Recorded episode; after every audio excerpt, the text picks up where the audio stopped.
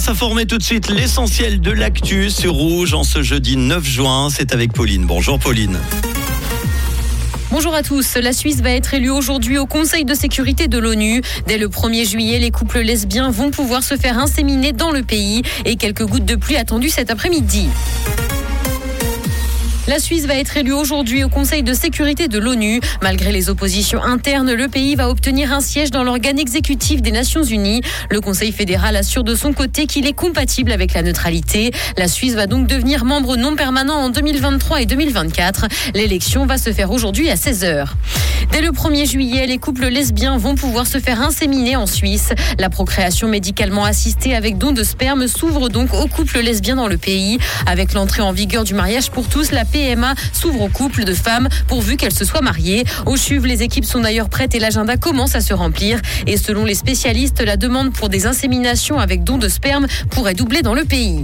En Valais, le canton réfléchit à supprimer le redoublement des élèves. Le Grand Conseil valaisan fait un pas dans ce sens à l'école obligatoire. Et ce, alors même que la pratique est plus courante qu'ailleurs dans le canton. Les élus en faveur de cette mesure indiquent que des études ont montré que le redoublement était inefficace pour 85 à 90% des redoublants. La décision valaisanne doit cependant encore passer la rampe du Conseil d'État.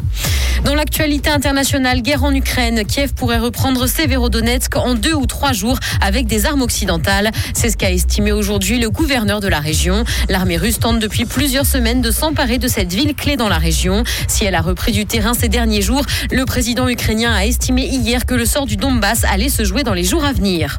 Twitter va fournir les données sur les faux comptes à Elon Musk. Selon le Washington Post, le réseau social aurait plié face aux menaces du milliardaire qui a fait une offre de rachat.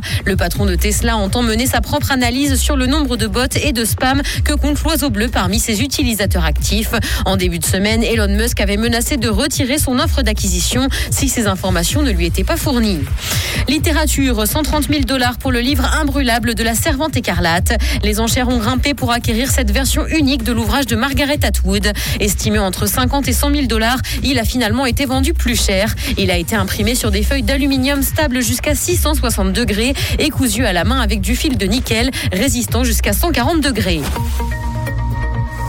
Des nuages et des éclaircies sont attendus cet après-midi. Quelques gouttes de pluie pourraient tomber et le mercure affichera 18 degrés à Lausanne et Montreux ainsi que 20 à Genève. Bon après-midi à tous.